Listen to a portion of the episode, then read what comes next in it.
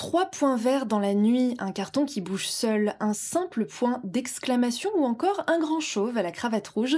Les jeux vidéo d'infiltration ont réussi à s'infiltrer dans les moindres recoins de notre quotidien grâce à des mécaniques devenues cultes. Des héros Sam Fisher et Solid Snake aux enfants Amicia et Hugo, la discrétion et l'inventivité ne cessent de repousser les limites virtuelles avec pour seul but ne pas se faire repérer. Aujourd'hui, dans Carte Mémoire, nous reviendrons sur ces licences cultes et allons mettre un grand coup de projecteur sur les jeux dans lesquels chacun, à notre manière, nous nous sommes fait tout petits en rasant les murs. Des jeux dont la mécanique si séduisante a fini par s'infiltrer dans les plus grands blockbusters de notre génération. Avec nous aujourd'hui pour en parler, Julien Chiez, spécialiste jeux vidéo, et Benzaï, youtubeur. C'est parti.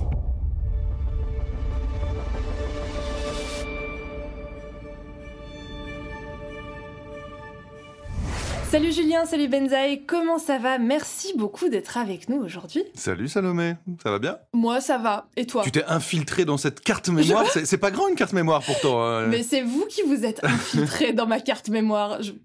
On sait pas trop où Que faut-il comprendre? je n'ai jamais entendu cette expression. Euh, non, mais ne pas l'apprendre pour ce qu'elle n'est pas. Benzaï, comment tu vas? Écoutez, ça va très bien. Euh, alors, c'était euh, la, démo de Resident Evil hier soir quand on enregistre ce podcast. Et du coup, j'ai streamé très tard, mais je suis heureux et et amouraché de cette nouvelle méchante de, la série, visiblement, qui a fait grand bruit. mais c'est pas le sujet. Mais en tout cas, je suis ravi d'être là. En tout cas, c'est très bien. Le peu de sommeil donne à vos deux une, une teinte de velours. on va commencer avec ce podcast euh, spécial infiltration et on va revenir sur les origines des jeux d'infiltration et sur ses grands succès. On revient tout d'abord aux origines du genre. Apparu dans les années 80, on dit de Pac-Man qu'il est l'un des pionniers du genre. En effet, nombreuses sont les mécaniques du jeu de Namco reprenant les codes de l'infiltration. Éviter l'affrontement, se faufiler dans le dos de l'ennemi pour lui chipper son précieux, rester invisible et apprendre le labyrinthe sur le bout des doigts afin de s'assurer une échappatoire au cas où les choses tournent au vinaigre. Puis en 1981 déboule un jeu qui posera les bases du jeu d'infiltration tel qu'on le connaît à présent. Julien Benzaï, est-ce que vous savez de quel jeu il s'agit? Alors, euh, la bonne réponse est, euh, je l'ai euh, sur TV5 Monde. Non, c'est.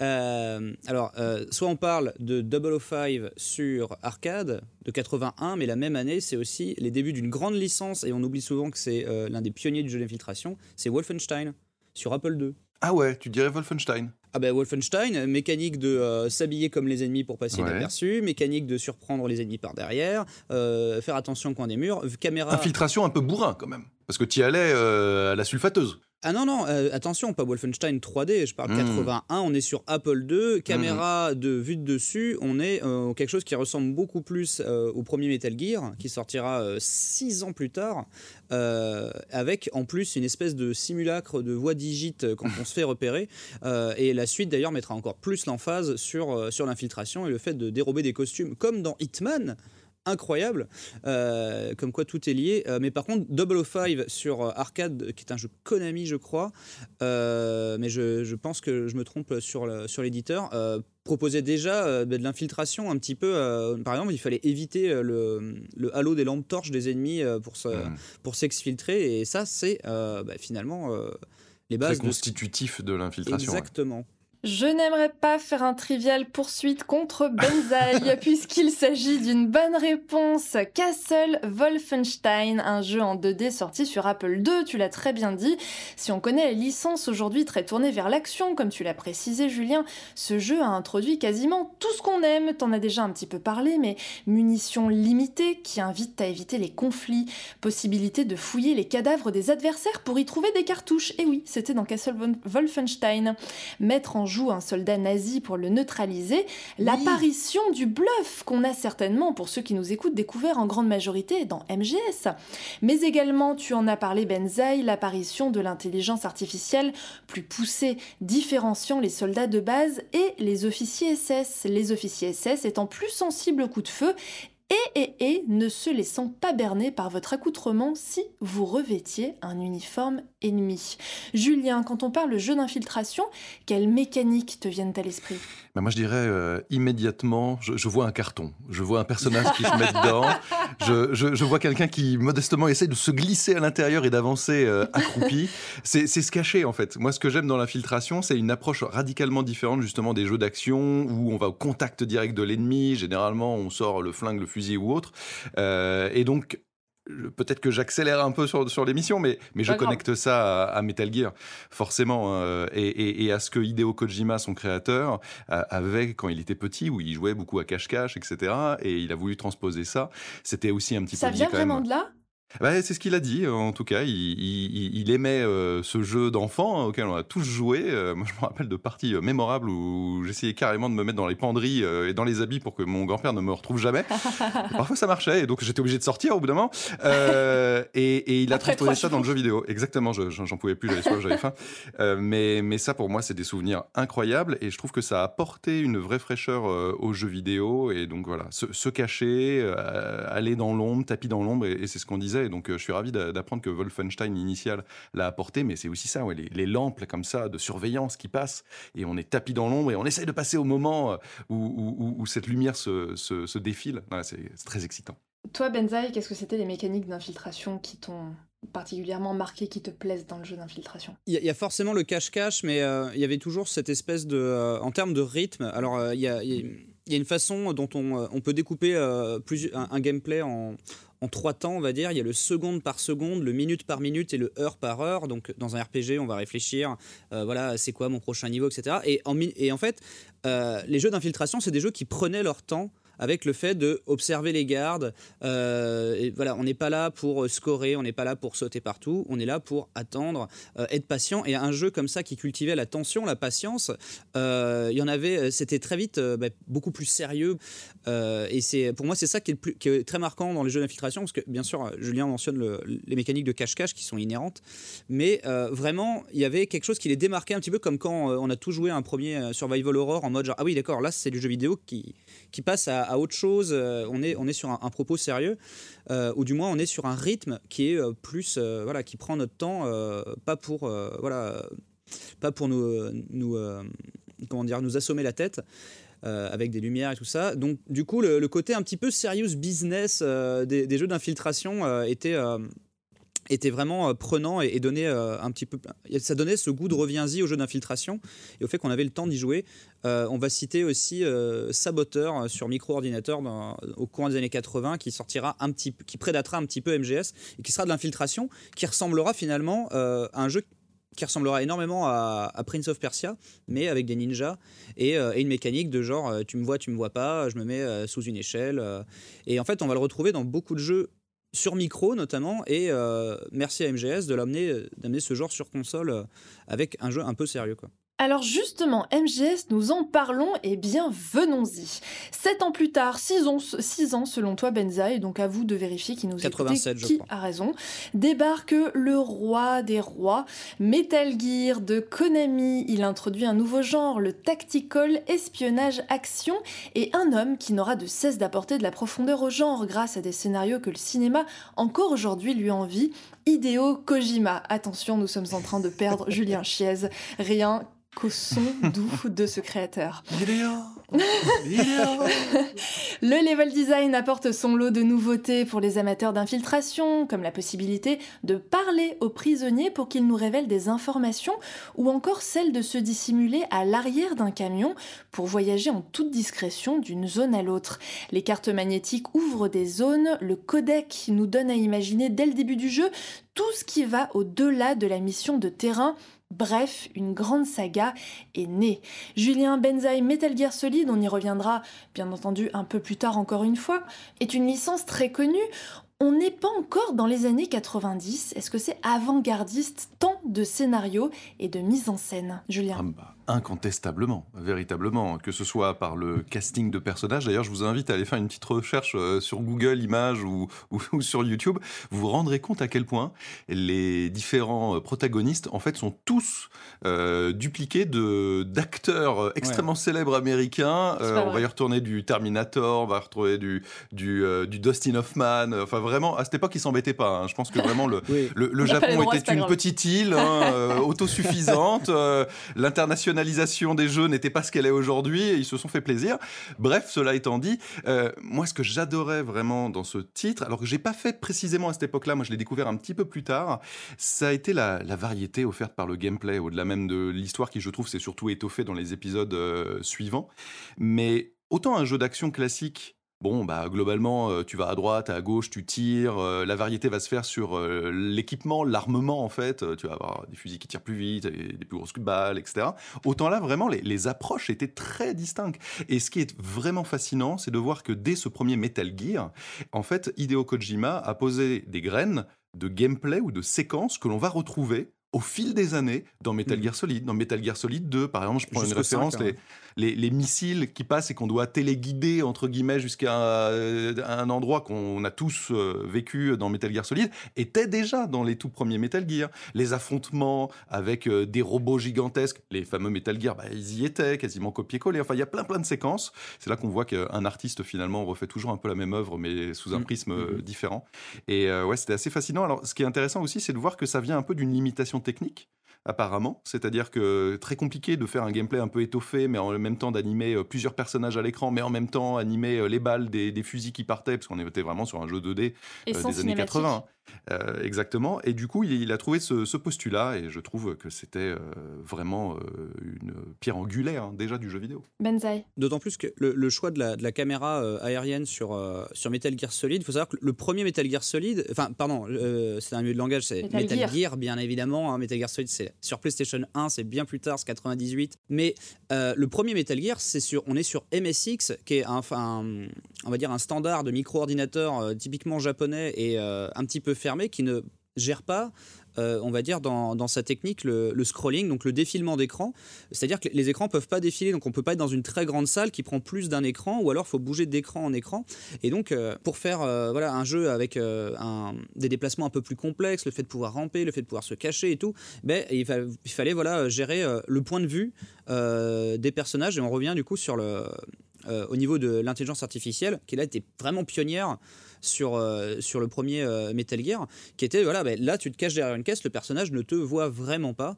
Et, euh, et en fait, c'est un gameplay qui n'est possible que par voilà, une, une vision vue de dessus. Et c'est vrai que, comme dit Julien, il y a tous les éléments qui font l'ADN de la série dès, le premier, dès la première copie en fait, de, de Metal Gear. Et comme tu disais, Salomé, le, les, scénarios de Hideo Kojima, le, cinéma l'envie, et, j'ai envie de dire, et inversement parce que, comme l'a dit Julien, même la jaquette du premier Metal Gear était euh, quasiment décalquée sur, euh, sur des visuels du premier Terminator. Euh, et, et les portraits, on va retrouver Snake Plissken de, New York 97, exactement, et, et, tout un tas de gens. Hein, Edgar Hauer, l'acteur qui nous a quittés, qui jouait le, le, méchant dans Blade Runner, Blade Runner qui inspira un un autre gros jeu euh, qui est Snatcher de euh, Hideo Kojima et qui est entièrement inspiré de, Blade Runner. Euh, du coup, effectivement, l'infiltration, en fait, on sent que ça vient d'un désir de faire et je pense que ça rejoint un peu ce que je dis, de faire du cinéma, enfin de faire du jeu, serious business, de, vivre son, son, grand film d'espionnage et ouais, et on a le temps en fait de, s'y mettre et, de se créer son ambiance et de se créer son délire dans sa tête quand on est en train d'y jouer. On peut attendre trois heures en flippant derrière une caisse, derrière un sous un carton ou quoi que ce soit, ou à l'arrière d'un camion, en sachant pas ce qui va arriver. Et euh, c'est pas euh, voilà euh, le royaume, je sais pas, des crèmes glacées géantes, des sucettes, des, Yoshi et des Mario, etc.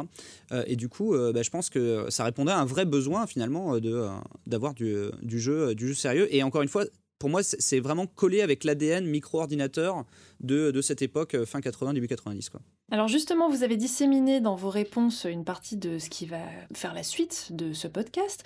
Quand on pense jeu d'infiltration, on se cantonne au jeu de guerre. Mais en 98 sur PlayStation débarque Tenchu Stealth Assassin, pardon pour l'accent, un jeu stealth. Stealth, voilà, tu vois. Merci de me toper avant les commentaires du podcast. Un jeu dans lequel on incarne un ninja qui va introduire celui qui est notre meilleur allié dans la série des Souls, le stealth kill, comprendre le coup fatal, Mhm. le one shot furtif, souvent dans le dos. Là encore, on step up niveau intelligence artificielle. Les gardes peuvent appeler des renforts. C'est le début de la panade. Et que dire de la 3D qui d'un coup rend tout ça un peu plus concret? Stealth Assassin, est-ce que vous y avez joué Benzaï?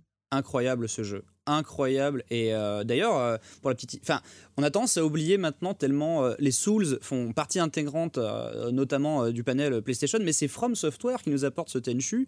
Un jeu en plus qui est assez obtus, typiquement, typiquement japonisant, et pourtant qui a réussi à faire son trou, même en Europe, et avec une BO magnifique et une VF à l'os incroyable, cultissime. la première mission avec, avec Eshigoya et, et- et des répliques incroyables de vieillards libidineux et, et tout ça. Et c'est vraiment, euh, c'est vraiment du caviar, euh, Tenchu. Et effectivement, la 3D euh, et la caméra dynamique du grappin et, et cette mécanique, cette verticalité dans le jeu vidéo apportée dans l'infiltration, le fait de jeter des, sacs de riz empoisonnés, enfin des onigiri empoisonnés pour, pour piéger les gardes, vraiment incroyable, avec un vrai système de combat très complet pour le coup.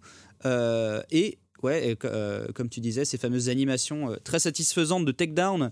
Euh, une mécanique qui va être euh, maintenant euh, quel jeu n'a pas déjà dans- déjà maintenant dans quel triple A on ne passe pas sa vie accroupi et dans quel triple A on on n'a pas un takedown pour, pour tuer les ennemis en- d'un seul coup avec une prompte alors que Tenchu bah, était basé là-dessus et c'était la satisfaisance avec des rangs S etc une très grosse rejouabilité. C'est incroyable en fait que le premier Tenchu soit aussi bien pensé et fait alors que euh, il y a beaucoup de, euh, de bases qui sont établies euh, du premier coup quoi. Julien, est-ce que l'intelligence artificielle dans les jeux d'infiltration, ça peut être ce qui fait son succès ou alors sa pire purge? C'est essentiel, puisque tu, en fait, tu t'amuses avec les adversaires. Tu, tu joues avec, tu utilises les différents éléments que le game director a mis en ta possession, mais finalement, c'est un chat avec sa pelote, quoi. Euh, tu composes avec eux, tu essaies de les surprendre, etc. Euh, et- et- je me rappelle de Tenchu et là j'écoutais Benzaï et tout, ça me faisait euh, ressortir tellement de souvenirs. Il y avait un élément, on est sur la toute première PlayStation, hein, donc évidemment, technologiquement parlant, à l'époque c'était bluffant, mais enfin euh, avec notre regard d'aujourd'hui, euh, ça, ça fait un peu limité. bah, L'infiltration, on doit quand même voir à peu près où se trouve l'adversaire. Et dans ce Tenchu-là, ça affichait extrêmement Oui. pas très loin. Et du coup, en fait, t'avais une espèce de brouillard de guerre, quoi. Il fallait vraiment composer avec ça. Et donc, en fait, le jeu t'obligeait à avancer extrêmement lentement parce que les IA, elles pouvaient débarquer à 5 mètres devant toi au dernier moment et tu faisais waouh, waouh, waouh, qu'est-ce que je fais? Et c'est là que le grappin est extrêmement utile. Donc, oui, t'as as 100% raison, Salomé. Euh, Si t'as pas une bonne IA dans un jeu d'infiltration, globalement, tu vas très très vite déchanter, t'en désintéresser, ça va te saouler, quoi. Euh, Et c'est pas toujours réussi à ce niveau-là. Mais d'ailleurs, à, vous qui nous écoutez, je vous avais posé la question juste avant ce podcast sur Twitter de euh, ce que vous pensiez des jeux d'infiltration et vous avez été extrêmement nombreux à pointer du doigt l'intelligence artificielle disant que ça pouvait faire basculer euh, le jeu du côté euh, de chef-d'œuvre comme du côté de, pire jeu impossible à, continuer parce que ça fait rager tout simplement, parce qu'on n'a pas envie de se faire repérer alors qu'on est à 10 mètres de l'ennemi, ou alors on n'a pas envie que l'ennemi ne nous entende pas venir quand on arrive en courant sur lui. On veut un petit peu de réalisme, mais pas trop. On y reviendra. Ah bah, ah bah- ah mais ça- t'as totalement raison. Et c'est là où je trouve qu'en fait, il y a deux écoles. Il y a l'école occidentale, qui je trouve est un peu incarnée par un Splinter Cell, et l'école, l'école japonaise incarnée par un Metal Gear. Dans un Metal Gear, souvent, tu as une petite map qui te permet en fait de voir les adversaires Mhm. avec un cône de vision aussi, et un cône de vision qui a ses Qui est un limites. peu cheaté aussi, c'est-à-dire- oui, parfois, et ça sert. Ah bah voilà, ça veut dire que parfois tu Ouais. regardes même pas non, trop pas du le tout. jeu, tu Juste regardes la map. exactement. Et en fait, tu regardes ton petit point et tu te dis si je suis pile poil à ras de- du cône de vision, ça passe. Alors qu'en vérité, c'est pas très logique. T'es au bout du couloir, le mec il te voit quoi. Et, et alors que dans Splinter Cell, c'est c'est plus flou cette limite. Et je trouve, à titre personnel, mais ça c'est des goûts de joueur, c'est très subjectif, que j'aimais bien ce côté en fait très jeu d'un Metal Gear, dont les règles sont édictées, elles sont très claires. Tu les acceptes ou pas. Si tu les acceptes pas, tu te dis c'est pété, le mec, je suis à 5 mètres de lui, il me voit pas. Ouais, mais t'es pas dans son code, donc c'est logique. Ou bien un Splinter Cell où c'est plus organique, plus réaliste, mais parfois, moi, je me faisais voir. Alors, je me disais, je comprends pas, je suis complètement dans le noir, machin et tout. Bon, un vrai humain, probablement, aurait vu. Mais dans le jeu, c'était un peu frustrant. Euh, et c'est là où euh, je trouve que Hitman avait réussi à vraiment poser ses, euh, billes à la sortie sur PC à l'époque, et qui était une vraie enfin, qui était vraiment ultra impressionnant, parce qu'il simulait euh, une espèce de, vie. Euh, encore une fois, je, reviens sur cette théorie comme quoi le, jeu d'infiltration, c'est aussi des jeux très sérieux business.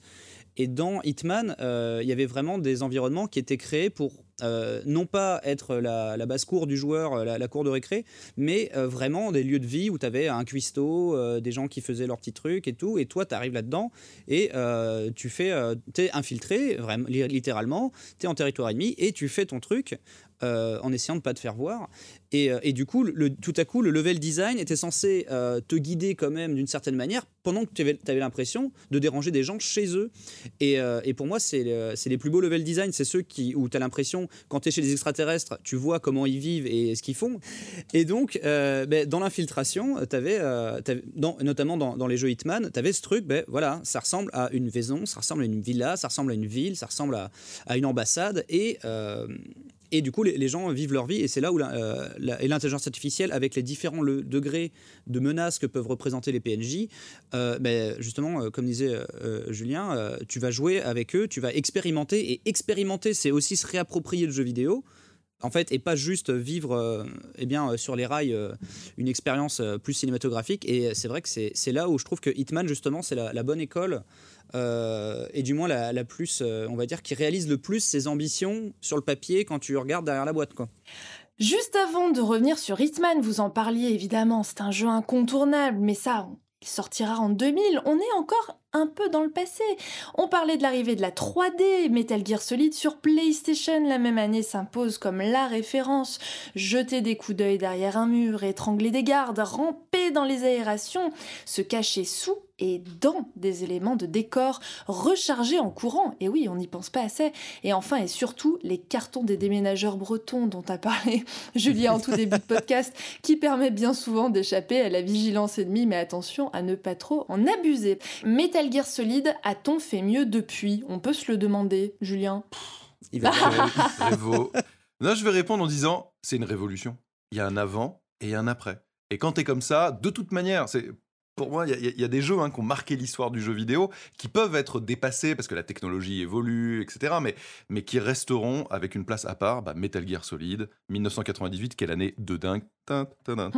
Euh, c'était vraiment euh, exceptionnel. En termes visuels, la claque était dingue. On en était à un moment, on était en fin de vie de la PlayStation et avait Sony avait sorti le Profiler à l'adresse des développeurs. C'était un espèce de kit qui permettait en fait euh, de middleware d'analyser les performances de ton code pour voir où est-ce que tu pouvais améliorer un peu pour avoir euh, un framerate peut-être un peu meilleur, etc. Et, et vraiment en fait c'est des jeux de cette fin de génération de PlayStation. Il y a eu Gran Turismo qui en avait vraiment bénéficié. Il y avait Tobal 2 qui avait foutu une claque de dingue. Et il y avait ce Metal Gear. Moi, je me rappelle, à l'époque, j'étais à Joypad euh, et on avait reçu une cassette VHS. Et oui, je, je sais, c'est un truc bizarre, mais c'est comme ça. Où il y avait les premières vidéos de ce Metal Gear avec le ninja et tout. Mais je te promets, à la rédac, on se regardait, Attends, attends c'est quoi là? C'est, une nouvelle console? C'est la mise en scène aussi. On était à une époque où la mise en scène dans le jeu vidéo était assez rudimentaire encore. Ils essayaient. Et, là, on avait Hollywood. Et c'est, euh, on connaissait pas encore Hideo Kojima. Bien sûr, il avait déjà fait des jeux, mais il n'avait pas euh, le, côté populaire. Le, jeu, l'industrie du jeu vidéo ne mettait pas tant en avant que cela les personnalités.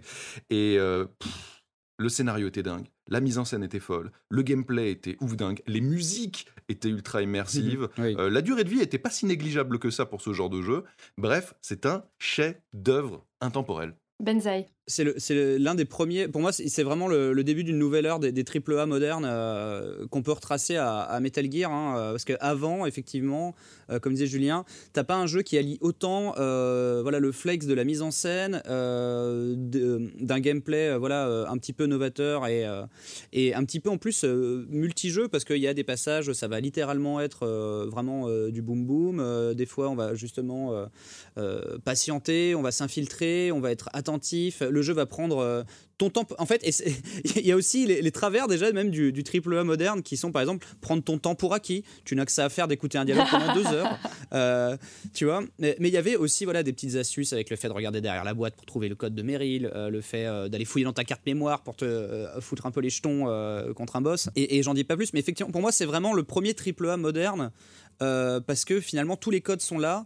Euh, à, partir de quel moment euh, la production value d'un jeu euh, a, vraiment step up de dingue comme ça Je pense que c'est Metal Gear Solid parce que même sur, même sur PC, même si tu avais des jeux avec une technologie vraiment folle, etc., et, déjà des, grosses cartes 3D qui claquent et tout, tu n'avais pas quelque chose qui alliait autant la mise en scène, le soin, la production, le voice acting, la rejouabilité, et, etc. Quoi. Et, et, du coup, je pense que, ouais, je pense que MGS frappe un tel grand coup parce que tu, voyais vraiment que ben, euh, moi j'avais une Saturne à l'époque, donc imaginez la, débandade. Euh, et bien euh, voilà, j'étais jaloux un petit peu. J'allais jouer à MGS chez les potes et, effectivement, tu te disais genre il y a aucun jeu qui peut s'aligner sur cette production value. Après, surtout après la claque FF7, qui était aussi un petit peu le côté triple A, mais c'était le, gros RPG, la, grande symphonie qui arrivait comme ça et qui était imbloquable. Ben, MGS, c'était en fait, on, se disait, ok, mais c'est un RPG, ça arrive tous les, tous les 6 ans, euh, enfin tous les 3-4 ans, etc. Bref, ils, ne ils peuvent pas en faire un tous les ans. Et là, boum, MGS arrive sur un jeu d'action, tu as une production value qui est équivalente à celle euh, d'un jeu euh, mythique déjà. tu sais que ça frappe fort, quoi. Et du coup, MGS, c'était vraiment imbloquable. Et si d'aventure vous aviez envie de tester Metal Gear Solid, on rappelle qu'il est une petite console qui est sortie il n'y a pas si longtemps que ça, qui s'appelle la PlayStation Classique, qui inclut Metal Gear Solid avec la manette de l'époque, ce qui vous permet de jouer au jeu euh, bah, sans joystick tout simplement, et avec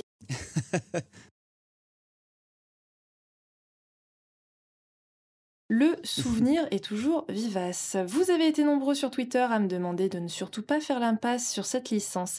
Il s'agit de Thief, sorti en 98 toujours, il est le premier jeu de discrétion à la première personne, first person sneaker. Le jeu mise sur les sons que font Garrett, le personnage que l'on incarne, qui en fonction de la surface sur laquelle il met les pieds, peut attirer en un rien de temps les gardes d'environnement. Benzaï, je t'entends rigoler.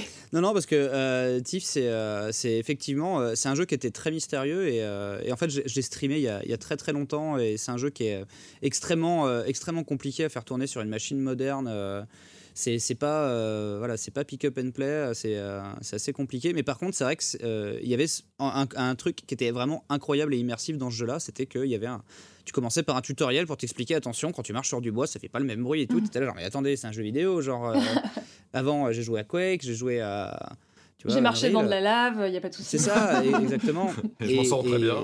Tout va bien.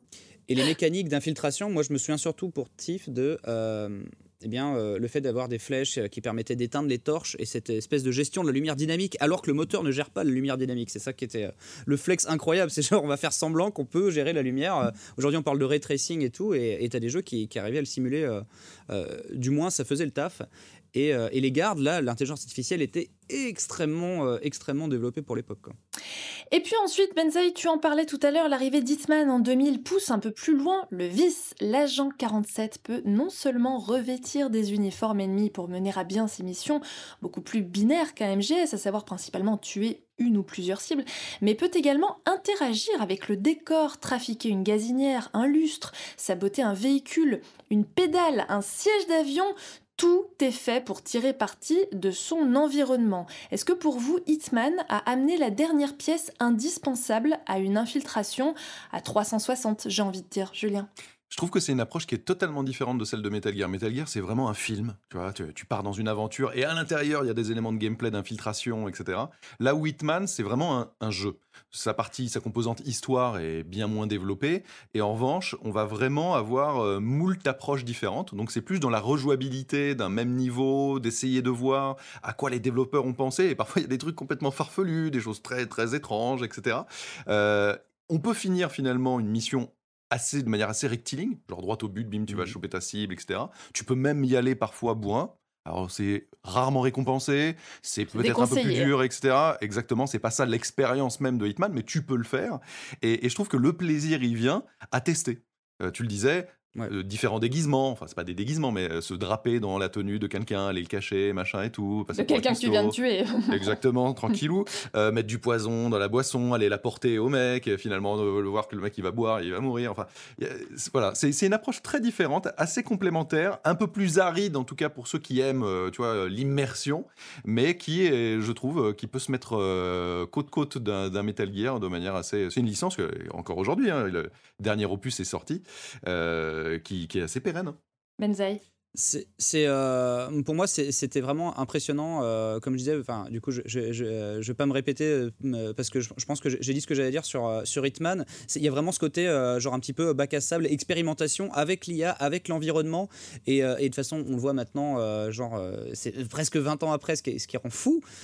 Plus de 20 ans plus tard il y a un Hitman qui sort avec globalement la même promesse de cette espèce de, de, bac à sable avec des expérimentations totalement folles une arborescence d'action au sein de la map. Donc vous pouvez passer 20 secondes dans la map euh, si vous savez exactement qui sniper, quand, comment. Euh, ou alors vous pouvez passer 3 heures à expérimenter, à acheter des, je sais pas, des pilons de poulet sur un, un, cuistot pour, euh, pour qu'il se barre. Et puis après il est vexé et, on le trouve dans, un, dans, une poubelle et là on le tue, etc. Et bref, on peut, on, peut comme ça eh bien, improviser. Et l'improvisation, le fait de se réapproprier en fait le, code du jeu, l'IA, etc. Et, et jouer avec, c'est pour moi, c'est vraiment, en fait, euh, c'est ce qu'on appelle le gameplay émergent. Hein. et, euh, et c'est, euh, ça fait partie. En fait, c'est ce qui est le plus beau pour moi dans, dans, le jeu vidéo moderne. Alors, même si, voilà, c'est là où, tu vois, MGS, c'est vraiment le triple A moderne, avec la mise en scène, il y, a quelque chose à raconter. Et ce qu'on va, ce qu'on va retenir, ce qui va habiter le joueur plus tard, ça va être autant le propos, euh, le, euh, le, scénario, les personnages, que euh, ben voilà, des petits éléments de gameplay. Même si dans MGS5, il y avait vraiment une grosse part à l'expérimentation au côté bac à sable. Hitman, c'est vraiment, voilà, tu vas surtout raconter comment tu as fait ta partie, comment tu as sorti ta mission, etc. Bref, le, côté, le côté expérimentation. Je voulais juste quand même revenir sur la musique incroyable de Jesper Kid sur, sur la série Hitman. Qui reviendra plus tard sur Assassin's Creed. Mais Jesper Kid sur Hitman, c'était vraiment la folie la, la BO d'Hitman 2, elle est, elle est encore éternelle et super bien produite. Euh, opéra de euh, mince, orchestre de Varsovie, je crois, euh, pour l'enregistrement et on est sur du très très très lourd. Hein. Et pour rappel, le troisième et dernier volet de la trilogie Hitman vient de sortir, comme l'indiquait Julien. Il vous faudra être plus inventif que jamais pour ne pas vous faire repérer des boîtes de nuit allemandes au fin fond des Carpates. Et vous l'avez bien compris, sur conseil de Benzaï, lancer des petits pilons de poulet sur les cuisiniers peut toujours vous permettre de mener votre mission à bien. On pense avoir fait le tour et pourtant j'en entends certains d'entre vous qui trépignent. Il manque quelqu'un à l'appel, mais Julien l'a cité tout à l'heure. Il s'agit de Sam Fisher avec Splinter Cell, inspiré des œuvres littéraires d'espionnage de l'auteur Tom Clancy. Si quelques grands écarts mis à part, le jeu n'a pas apporté grand chose de nouveau au genre. Son ambiance, ses scénarios, son excellent gameplay ont su convaincre d'emblée toute une génération de joueurs. D'ailleurs, un nouveau volet est annoncé en vert très prochainement. Messieurs, pourquoi aime-t-on autant Sam Fisher, Benzaï? Euh, bah déjà, je pense qu'en France, euh, on peut remercier Daniel Beretta, hein, qui fait la voix de, Sam Fisher, et qui est notre Schwarzenegger national, et qui, apporte un cachet incroyable à, ce Splinter Cell. Hein. si vous rejouez au premier Splinter Cell, euh, aux 3-4 premiers, bah, ça, ça blablate tout le temps. On est toujours avec sa petite oreillette, on est toujours briefé, etc. Et en fait, Splinter Cell, euh, c'est un espèce de. Euh, on a l'impression, en fait, de, à l'image d'un crochetage de serrure, d'ailleurs, où le crochetage de serrure était assez, euh, assez rigolo à l'époque. Et aussi une présentation qui était juste dingue au niveau de la gestion des lumières. là, pour le coup, vraiment des lumières dynamiques qui étaient, un petit peu. eh bien un flex, on va dire, sur le, moteur de jeu. Il y, y, a quand même ce côté prédécoupage qui, euh, qui vient, je pense, euh, un petit peu entacher la, licence euh, dans sa rejouabilité parce qu'une fois que tu sais où tu vas, une fois que tu sais voilà, quel est le pattern, ben, tu as ce, côté. alors, c'est dans l'ADN d'Ubisoft, hein, notamment depuis Splinter Cell, parce que si on pense à des jeux où il y avait de l'infiltration, notamment les Rainbow Six, les trois premiers, hein, ce n'était pas qu'un jeu multijoueur à l'époque, il y avait, voilà, on pouvait expérimenter, on pouvait dropper à différents endroits, et là, Sam Fisher, c'est du triple A, c'est euh, avant tout un espèce de déroulé euh, où euh, voilà, on suit les pointillés comme qu'on pardon, on détache des, feuilles de papier toilette. et on a un peu l'impression de dérouler un rouleau comme ça de papier toilette tout le long de. Non, mais Splinter Cell n'est pas un rouleau de PQ. Mais, finalement, le gameplay est un petit peu similaire dans le fait de trouver la prochaine gouttière, le prochain escalier, la prochaine trappe.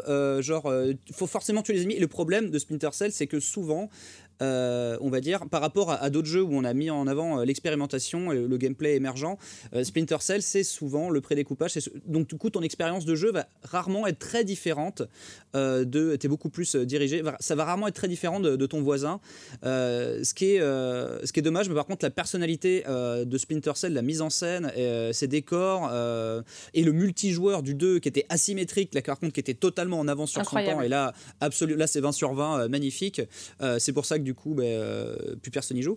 Euh, mais euh, là, par contre, c'est sûr que c'était incroyablement novateur. Mais c'est vrai que malheureusement, Splinter Cell, on retiendra pour moi, pour ma part, surtout ce côté prédécoupage qui va rester dans plein plein de jeux Ubisoft plus tard avec genre, tu sais, c'est le, fameux trope de genre, t'appuies sur X pour que le mec déballe, je sais pas, sa radio, tue quelqu'un, appuie sur X pour pirater un truc. Et en fait, toi, tu regardes un petit peu le jeu. Et comme je te dis, c'est vraiment euh, c'est près, du prédécoupage. Quoi. Julien Pour moi, Splinter Cell, c'est trois points verts dans la nuit qui, se, qui sort, c'est complètement iconique. Euh, parce qu'il fallait quand même le distinguer, hein, c'est Ubisoft qui se lance dans, dans, un genre que donc finalement un peu euh, Metal Gear a, a, popularisé, euh, avec une approche totalement différente d'ailleurs de Metal Gear. Là, une fois de plus, on est plus sur du jeu parce que ok, le scénario il y en avait un, mais enfin c'est vraiment mission par mission par mission. Généralement, on prend l'avion, on va à un autre endroit dans le monde, etc. C'est pas du tout, il n'y a pas la continuité d'un Metal Gear. moi, ce que je retiens vraiment, c'est la densité de gadgets. Oui. Il y avait vraiment énormément de choses qui du coup apportaient du gameplay exotique euh, à foison. Je me rappelle par exemple cette mini caméra qu'on pouvait glisser justement dans, dans les trous de serrure pour observer avec un espèce d'effet fisheye là. Euh, qu'est-ce qu'il y avait dans la pièce? Il y a quelqu'un? Il y a pas quelqu'un? Ah ok, il y a quelqu'un. Donc comment est-ce que je vais faire et machin? C'était pas dans ce jeu également qu'on pouvait marquer plusieurs cibles pour les assassiner la suite? Alors je pense pas dans le premier. Euh, c'est à partir de conviction. Voilà, mais un petit peu plus tard c'est arrivé. Euh, T'avais plein de choses. Tu, tu parlais.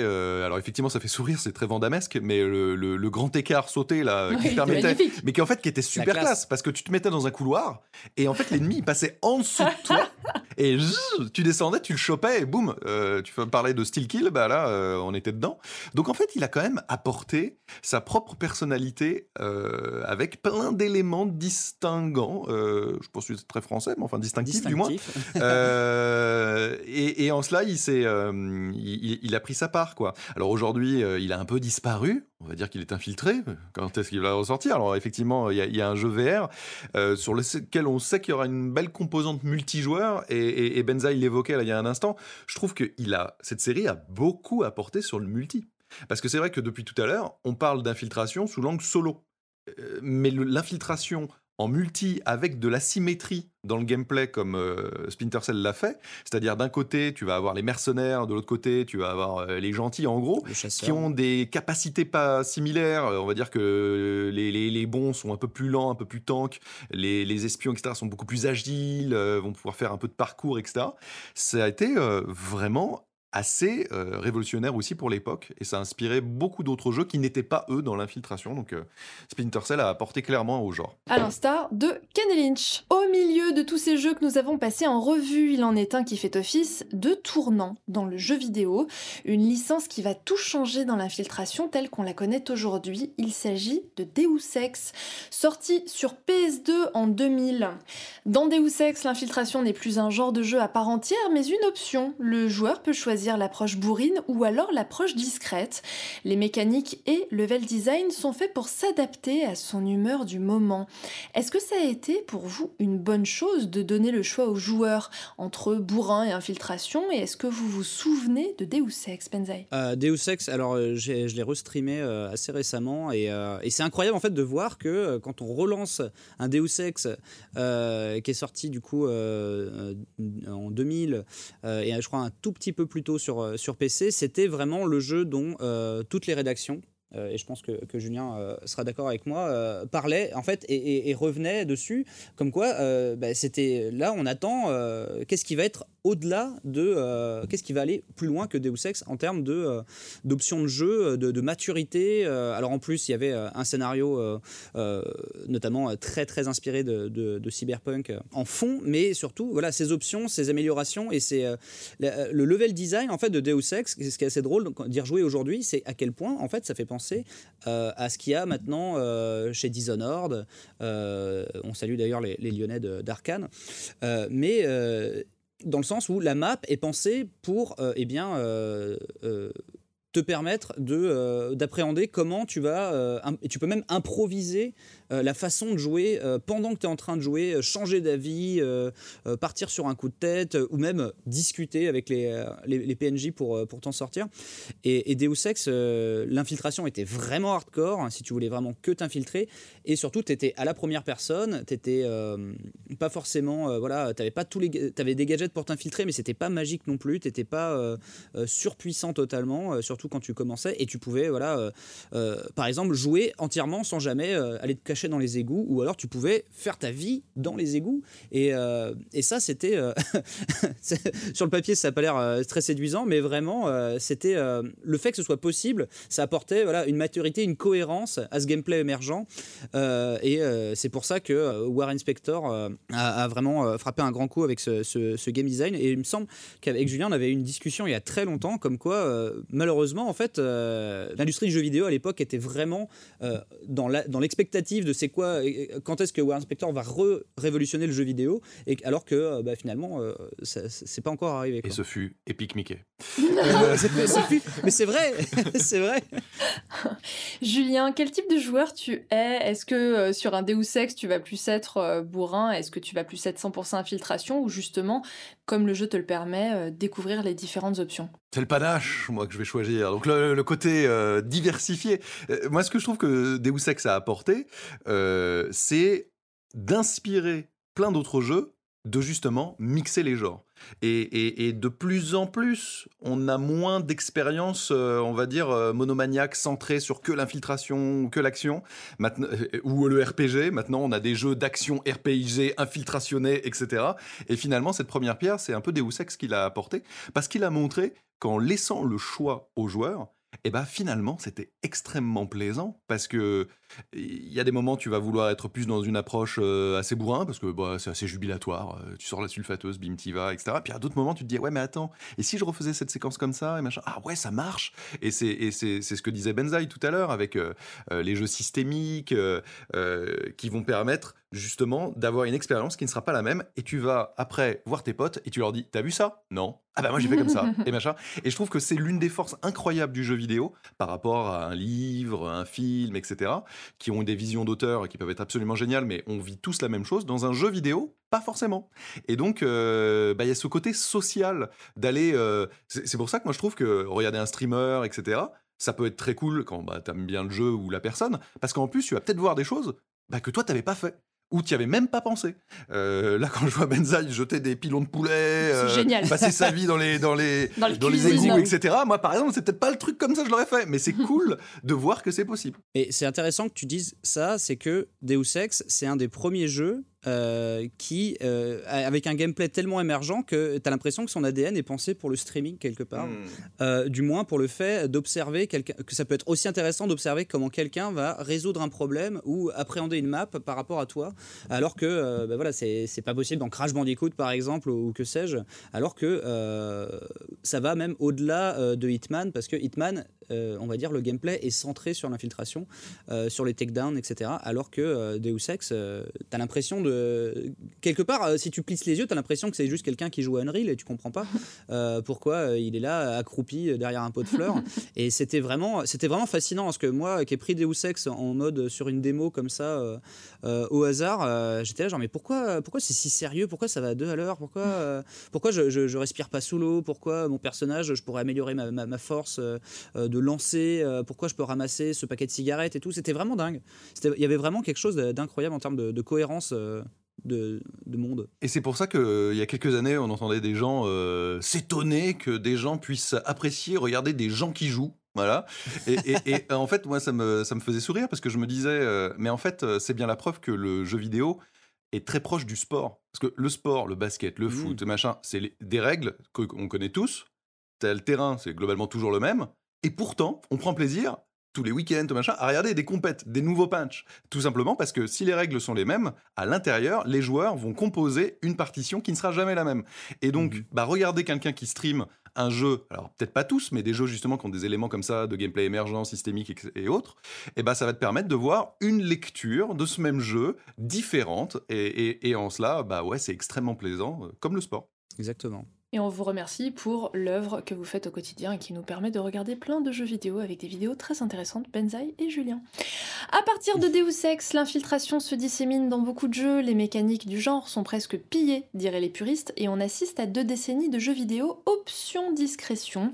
Je vous propose donc de passer à la seconde partie de ce podcast carte mémoire, infiltration partout, infiltration nulle part.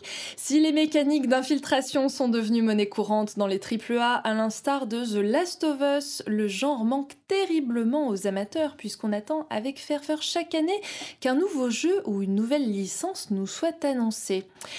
Je voudrais vous demander pourquoi les joueurs aiment autant les jeux d'infiltration. Est-ce que c'est le frisson de se faire repérer, l'adrénaline d'échapper aux gardes, le côté transgressif? Julien Déjà, je- ça reste quand même ça reste un genre un peu niche. C'est-à-dire que Hitman, on en parlait, franchement, je crois qu'on aime tous, etc. Mais c'est pas des volumes de vente stratosphériques.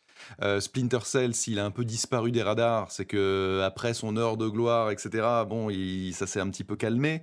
Euh, Il y avait finalement le porte-étendard, c'est Metal Gear, qui néanmoins, si on compare avec d'autres méga gros blockbusters AAA et machin, n'a peut-être pas les mêmes volumes de vente. Donc, c'est un public extrêmement fidèle par contre, euh, qui adore ça, et j'en fais partie, donc euh, moi je suis à fond. Euh, et tu as raison hein, quand tu disais partout et à la fois nulle part, bah parce que le genre il s'est un peu dilué aussi. Il est arrivé un petit peu partout. Benzaï le disait, dans quel triple A aujourd'hui on n'est pas accroupi en train d'essayer d'esquiver Genre dans The Last of Us Tout partout, c'est la moitié du jeu. hein. Donc finalement c'est un jeu d'infiltration un peu The. Last of Us partout, mais qui dit pas son nom, tu vois.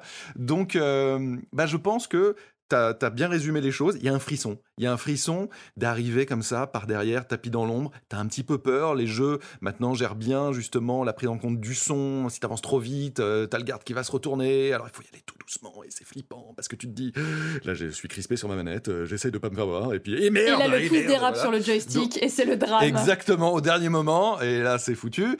Euh, Il y a tout ça qui crée une excitation euh, assez particulière. ouais. Benzaï. Euh, alors effectivement, euh, en fait, euh, l'un truc qui était euh, très cathartique euh, quand on a parlé sur Tenchu, c'était les takedowns avec un seul bouton, tu arrives derrière dans le dos d'un ennemi et tu le tues et il y a une animation incroyable, tu as l'impression d'être un ouf, alors que tu appuies sur un seul bouton. Et en vrai, euh, c'est tellement, euh, voilà, c'est tellement satisfaisant même à tous les niveaux de jeu que euh, c'est pour ça, je pense qu'on le retrouve eh bien injecté dans, dans un peu tous les triple A. C'est parce que bah, voilà, n'importe qui, ta mamie, elle peut jouer à Days Gone, arriver, faire des takedowns. Purée, vois, et- sacrée grand-mère. Et euh, ce que je veux dire, c'est, euh, tu vois, dans Last of Us, euh, c'est un jeu qui est d'ailleurs en plus très accessible euh, et qui a, qui a- qui a- qui a beaucoup mis l'accent sur, sur l'accessibilité. Il a remporté mais- le, le Game Award d'ailleurs de l'accessibilité. Exactement. Le fait d'arriver derrière et de faire un takedown, ça restera satisfaisant et en plus c'est c'est pas quelque chose qui demande beaucoup de skill, etc. Donc c'est facile de l'injecter au sein d'un triple A, d'un jeu grand public, pour que tout le monde soit un petit peu son Jason Bourne en termes de, en- au moment de, de faire de la baston. C'est c'est plus simple que de voilà d'avoir une- une- combinaisons compliquées ou des combos à retenir. Et c'est pour ça qu'on le, retrouve injecté. Euh, mais que des jeux qui vont partir sur de l'infiltration hardcore, euh, ça va plus parler euh, à soit des jeux indés, je pense à Aragami notamment, qui est un espèce de, de Tenchu qui peut se jouer en coop, de Tenchu-like en- du plus bel effet, mais encore une fois, qui voilà, ne va pas intéresser. je pense que le le grand essor, le- la, grande fiesta, on va dire, du, jeu d'infiltration, comme à une époque il y a eu la grande fiesta du jeu de baston, et maintenant on sait que voilà, ça intéresse plus euh, une niche euh, que euh, voilà, c'est pas le genre le plus populaire, c'est pas le, les, jeux qui vendent le plus. Et ben euh, les jeux d'infiltration, c'est pareil, c'est plus quelque chose d'aussi euh, fédérateur.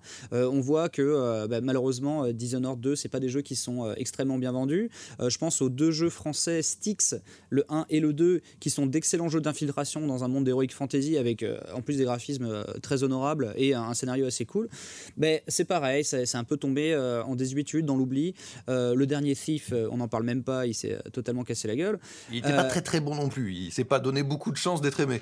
Et c'est là que c'est aussi réjouissant, c'est parce que Hitman a réussi à revoir sa copie en mettant totalement l'accès et le gros de ses moyens, non pas sur un scénario, non pas sur des personnages, mais sur euh, les environnements, le fait de proposer euh, les bacs à sable les plus, euh, voilà, avec le plus de détails possible, c'est vraiment du travail d'orfèvre, le plus de possibilités, le plus d'expérimentation, le plus de rejouabilité, et finalement c'est le seul qui, voilà, représente encore pour moi totalement et l'infiltration et, euh, euh, qui arrive à fédérer autant parce que bon c'est pas euh, Metal Gear Survive qui va qui va sauver le genre mais et puis voilà ben, malheureusement je pense que les gens font un petit peu leur deuil de, de la série Metal Gear Solid je pense Julien le premier mais euh, à part un retour triomphal de, Sam Fisher, même les Assassin's Creed sont, euh, ont un petit peu euh, voilà, dilué leur infiltration totalement pour devenir finalement des, sous Ghost of Tsushima, malheureusement. tellement Ghost of Tsushima a réussi lui-même à retourner la formule pour la rendre plus organique, ce, qui est, ce qui était une vraie réussite. Mais effectivement, on va dire que le, genre est devenu un petit peu synonyme avec. c'est plus imbriqué dans, dans les AAA que partir de ses propres ailes. Et, voilà, le, genre pur. Le genre pur, parce que sinon, tu citais Ghost of Tsushima, il y a de l'infiltration. On peut ah, dire The Last of Us Partout, il y a de l'infiltration. Plectel, mm. il y a de l'infiltration. Death Gone, il y a de l'infiltration. Euh, en, fait, euh, même dans Assassin's Creed, le dernier, ils en ont remis un petit peu, un petit peu d'infiltration. En fait, il y en a partout, vraiment partout. Et c'est pour ça que c'est difficile de faire un jeu 100% infiltration. Parce que on passe notre vie à nous infiltrer. Et donc, quel élément distinguant? Bah, Ça va être un peu comme Hitman, qui va pousser vraiment la formule pour les mhm. puristes avec plein de possibilités, là où l'infiltration des AAA est quand même une infiltration, on va dire, euh, McDonald's, quoi. Euh, tu arrives, tu te caches dans des hautes herbes, euh, on connaît le truc, tu t'actives même dans Tomb Raider, hein, maintenant il y a de l'infiltration, enfin. Mais c'est toujours la même, hein. c'est vision, je repère les personnages, je me mets dans les hautes herbes, ils se tournent, j'avance. c'est, on la connaît la formule. Et c'est vrai que c'est marrant que tu parles de cette vision parce que c'est vrai que j'avais pas pensé au, Batman Arkham qui euh, qui apportait en fait cette espèce de, de euh, genre euh, tu vois à travers les murs comme ça l'infiltration elle est normal elle est, euh, elle est absolument, euh, on va dire, dénuée de. Enfin, genre, euh, moi, c'est des jeux que j'ai fait systématiquement sans utiliser la vision pour tricher, quoi, finalement, parce qu'on incluait le cheat pour. voilà, alors tu te sens super, super puissant et tout, c'est génial, mais effectivement, en termes de gameplay, c'est moins cohérent, mais du coup, c'est plus dur de. ou c'est moins, moins séduisant pour, pour des joueurs comme moi, mais du coup, c'est plus dur de vendre un jeu basé sur le simple fait de marcher accroupi, de faire des takedowns. c'est. voilà, à moins d'avoir un Tenchu. c'est là où ben, on peut peut-être attendre euh, voilà, quelque chose qui va euh, peut-être essayer d'arriver avec euh, de l'inventivité sur, le genre infiltration. Alors justement, vous en parliez depuis quelques années, l'infiltration a tendance à s'orienter vers plus d'action, avec des jeux comme Assassin's Creed, dont le premier opus date de 2007, les Batman Arkham, dont vous venez de parler, dont l'épisode 1 est sorti en 2009. L'infiltration a été simplifiée au maximum et l'affrontement direct n'est plus synonyme d'échec à quelques petites exceptions près. Ces dernières années ont vu naître des jeux d'infiltration notables, tu en parlais tout à l'heure Benzaï, les Français Dishonored et également Asobo avec A Plague Tale.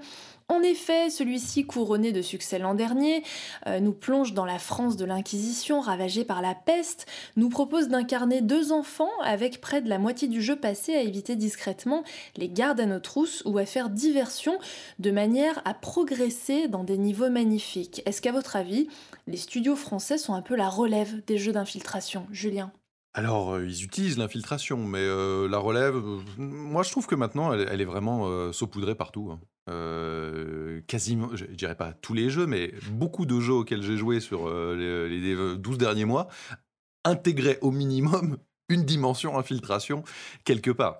Euh, et c'est là où, en fait, où c'est toujours pareil. Ça dépend comment on regarde le verre, à moitié vide, à moitié plein.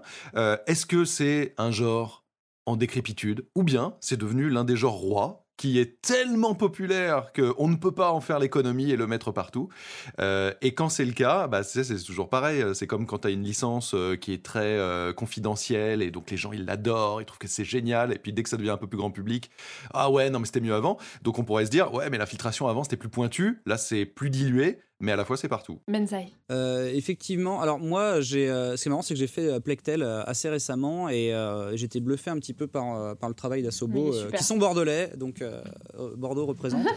Euh, et, euh, et vraiment, euh, c'est assez, c'est assez marrant de, de- d'ailleurs de retrouver dedans euh, des mécaniques, euh, comme on a expliqué de, de Thief, avec le fait euh, voilà, de créer euh, dans sa petite fronde, euh, de créer quelque chose qui va euh, éteindre les torches ou les allumer de loin, ou alors de l'acide pour faire fondre les armures, et du coup un petit peu expérimenter. Le jeu reste quand même globalement prédécoupé, mais alors les décors sont absolument Magnifique. magnifiques. La musique aussi. Euh, La musique d'Olivier Desrivières, Olivier hein, un de nos, euh, un de nos, nos joyaux euh, français, hein, euh, qui a aussi officié sur euh, Streets of Rage 4, euh, qui est incroyable.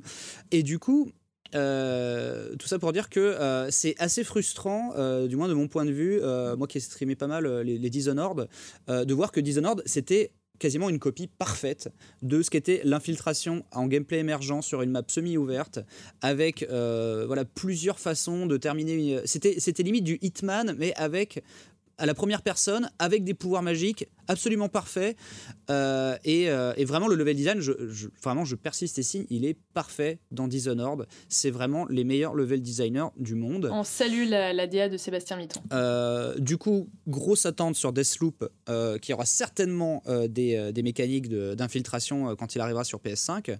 Euh, et en plus, apparemment, avec une espèce d'asymétrie, etc. Donc, je suis très, très curieux de ce jeu-là.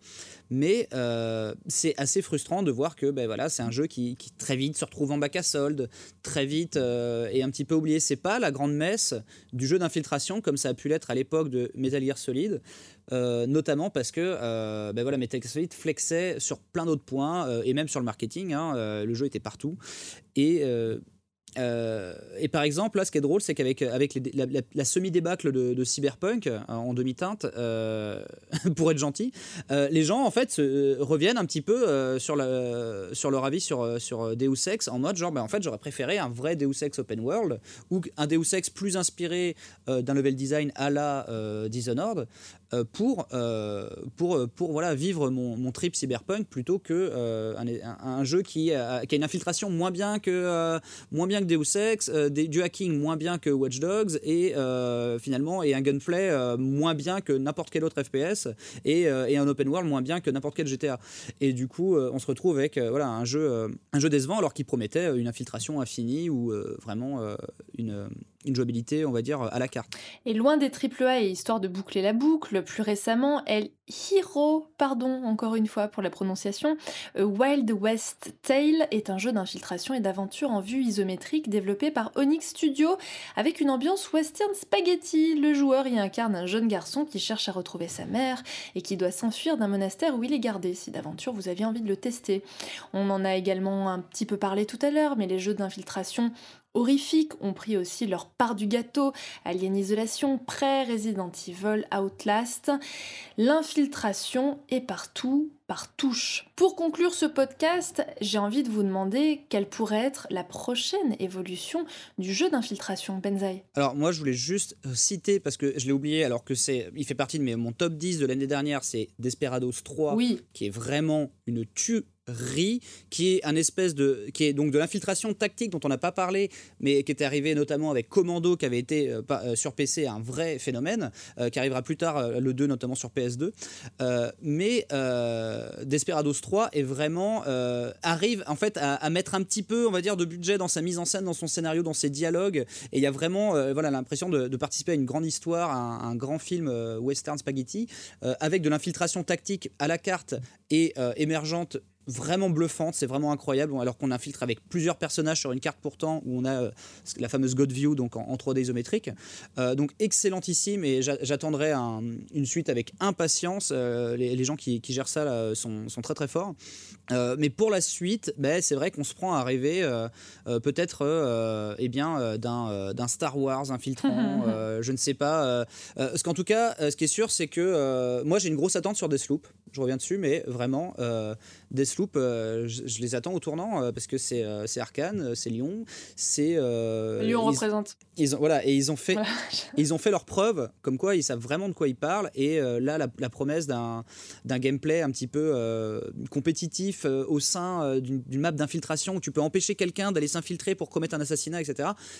Genre, c'est assez mystifiant encore, mais euh, j'ai beaucoup, beaucoup d'espoir dans le jeu. Julien, l'avenir du jeu vidéo d'infiltration pour toi bah, Je pense que l'un des avenirs du genre passera par la réalité virtuelle, potentiellement. On en a un aperçu là avec euh, Hitman 3 qui euh, utilise le PlayStation VR.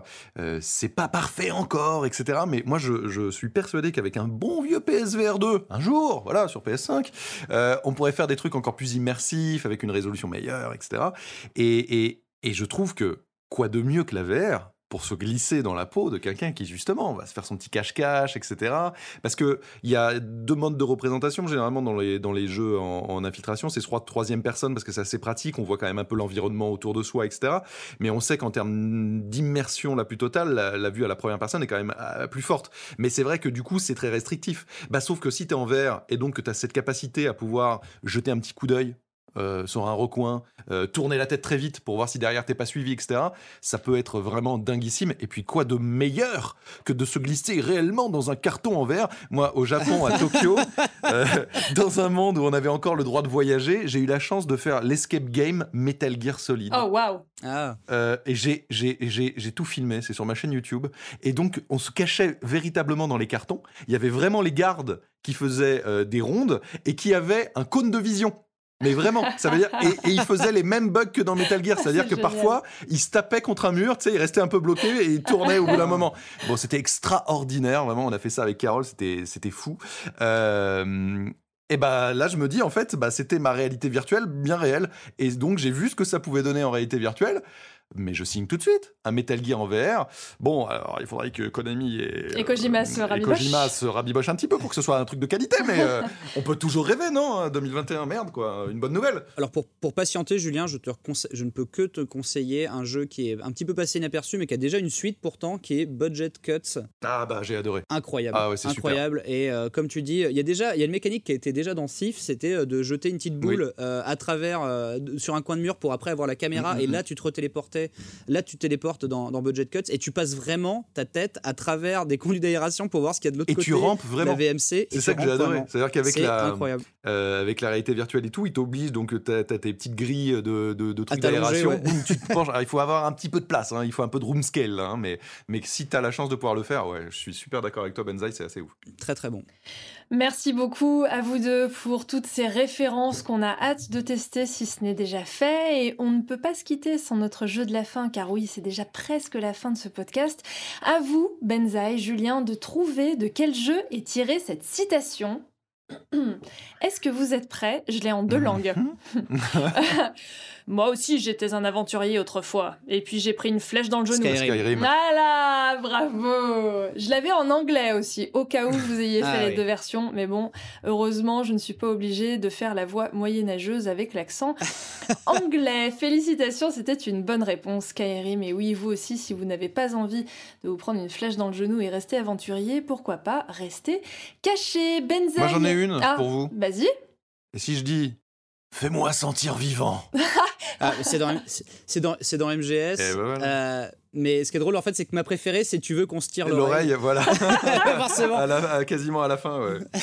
c'est forcément ça. J'ai failli prendre une citation de MGS et je me suis dit que Julien allait sauter dessus immédiatement, mais tu sûr. vois. J'avais raison. Benzaï, ton actualité, où est-ce qu'on peut te retrouver? Euh, Bah écoutez, je suis toujours sur euh, YouTube, Benzaï TV et Benzaï Live, euh, deux chaînes, et Benzaï sur Twitch. donc on essaie de streamer quand même tous les soirs, mais de minuit à 4 heures. Donc c'est c'est voilà, ambiance nocturne et en ce moment on se bute pas mal sur bah, récemment sur Resident Evil, mais aussi sur Cyberpunk. et puis bah, j'espère que vous allez me retrouver dans quelques moultes jeux vidéo en 2021 euh, parce que euh, j'ai la chance d'être euh, au générique de, de 5 jeux vidéo. Oh, le mec, il est, il est, il est, au-delà de la galaxie là. Classe En tant que quoi? En tant que voice actor, donc sur notamment le jeu Nullbuck, oh, Bounty Battle, Onirism, bientôt Starflint et c'est terrible parce que je suis en train d'en oublier un. je suis, je suis incorrigible. Désolé. Euh, mais, euh, ou alors il est peut-être pas encore sorti. Mais plus récemment. On va dire que tu n'as pas le droit d'en parler. Voilà, c'est ça, c'est sûr. mais écoute, félicitations, merci beaucoup. Julien, où est-ce qu'on te retrouve? Alors vous pouvez me retrouver dans le jeu euh, No Straight Road. oui, c'est vrai. ben voilà, où j'ai fait une petite voix, j'ai trouvé ça vraiment génial. C'est vrai, j'ai vu ton extrait. C'est un jeu euh, où il y a de la musique, il y a plein de choses, et c'est en plus c'est une, une équipe indé euh, vraiment super passionnée et vraiment top. Donc ça a été une, une super expérience pour moi. Et puis sinon plus classiquement au quotidien, bah, sur ma chaîne YouTube. Alors c'est très facile que ce soit ma chaîne YouTube ou mes réseaux sociaux, c'est Julien Chiez, c h i e z 2 hein, mmh, c'est très mmh, facile, mmh. c'est tout unifié, etc. Où bah, au quotidien, je, traite un petit peu de l'actualité du jeu vidéo, et puis on se fait aussi un petit peu euh, des découvertes de jeux. Là récemment, comme Benza, il y avait Resident Evil 8, que j'attends comme un fou, comme un soldat, tant euh, ce village me rappelle un peu Resident Evil 4, que j'ai beaucoup aimé, avec l'ambiance du château du premier Resident Evil, ambiance Rebirth, hein, que j'avais, mais pareil, euh, vraiment été fasciné. Donc et qui pour moi a une petite vibe euh, premier jeu euh, en FMV euh, sur PC CD-ROM, tu sais, d'exploration. Là, quand tu es dans cette espèce de manoir, ça fait très Seven's Guest ou Phantasmagoria. Ne spoilez pas, je fais le. le, le, je le joue, je joue tout à l'heure. Je n'ai rien dit. J'ai juste dit qu'il y avait des bougies et des chandeliers. Et il faut y jouer vraiment. Ce genre de jeu, pour les savourer, c'est on tire les rideaux. En plein jour. on baisse la lumière, etc. Avec plein de gens autour. Avec le casque bien vissé sur les oreilles, parce que le son 3D en plus. Le, son est incroyable. C'est une démo exclusive PS5, donc euh, il gère pas mal vraiment euh, tout le sound design et franchement, t'es vraiment dedans. Le son est ouf. Merci beaucoup, messieurs, d'avoir été aujourd'hui dans Carte Mémoire. C'était extrêmement intéressant et je ne suis pas du tout en train de vous cirer les pompes, je le pense. On se donne rendez-vous quant à nous le mois prochain pour un nouvel épisode de Carte Mémoire et préparez-vous cette fois-ci à ressortir vos notes de cours puisqu'on parlera de jeux vidéo et véracité historique. Ces jeux qui nous font revivre une époque, qu'ils abordent une dimension pédagogique, pédagogique pardon, ou non, sont-ils vraiment fidèles au temps qu'ils dépeignent? On aura l'occasion d'en parler pendant une heure avec nos prochains invités.